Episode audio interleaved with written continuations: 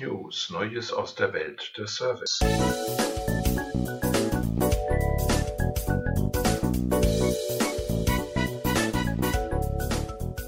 Der neue Podcast des Instituts beschäftigt sich mit der Kombination verschiedener Medien im Kundendialog und der richtigen Herangehensweise in der Planung für Unternehmen.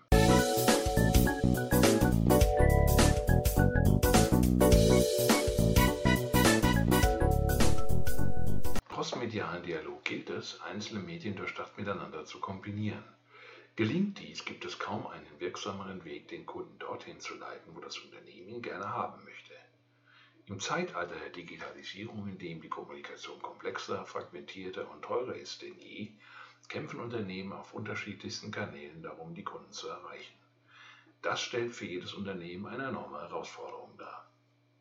Gerade in der Planung des crossmedialen Dialogs kommt es auf das Detail an. Eine crossmediale Ansprache sollte immer vernetzt, bestenfalls interaktiv und soweit möglich und sinnvoll multisensorisch sein. Das heißt für die Unternehmen zunächst einmal die verschiedenen Kommunikationskanäle zielgruppengerecht miteinander zu kombinieren und anschließend effizient zu koordinieren. Der erste Schritt eines erfolgreichen crossmedialen Dialogs ist es deshalb, das erwünschte Ergebnis in den Blick zu nehmen. Hierzu müssen die Kunden und Zielgruppen die zu kommunizierenden Themen und Inhalte definiert und festgelegt werden, was mit den generierten Informationen passiert. Im Folgenden gilt es, eine Idee davon zu entwickeln, die die identifizierten Kunden und Zielgruppen am besten von ihrem Standpunkt abgeholt und von einem Schritt zum nächsten bis ans gewünschte Ziel geführt werden können.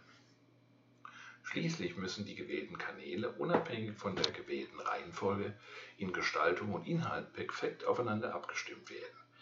Wichtig dabei ist, dass für den angesprochenen Kunden immer die Möglichkeit besteht, zu reagieren und zu interagieren. Die Website bietet dazu den direkten Link. Im Social-Media-Bereich wiederum gibt es den Like-Button. Bei einem Printmailing ist eine Rückantwort sicherlich schwieriger, aber nicht unmöglich. Damit kein Medienbruch entsteht und die Kunden schnell und einfach auf der Website ankommen können, bietet sich zum Beispiel QR-Codes oder Nahfeldkommunikation als Mittel zum Zweck an. Interaktion beinhaltet aber auch die intensive Beschäftigung mit dem Medium und den Inhalten.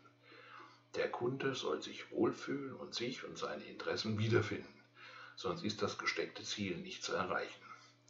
Das alles sind keine einfachen Aufgaben und mit Sicherheit gehört es nicht zu den Kernkompetenzen der Unternehmen, crossmediale Strategien im Kundendialog zu planen und umzusetzen.